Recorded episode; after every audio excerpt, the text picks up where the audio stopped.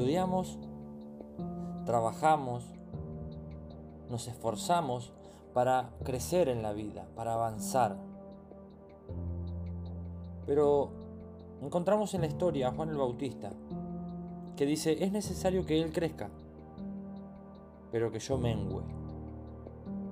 Juan el Bautista dijo que era necesario que Él empiece a perder protagonismo, para que Cristo empiece a ser el protagonista de la historia.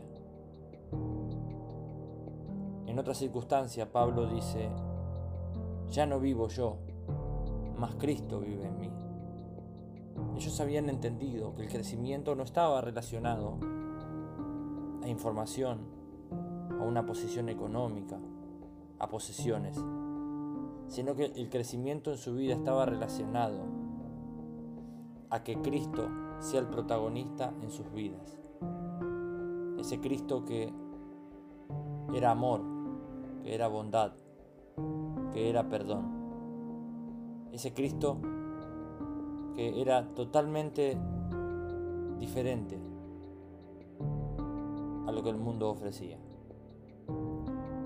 ¿Será que estamos creciendo en lo material, en la información? ¿O será que estamos creciendo como Cristo?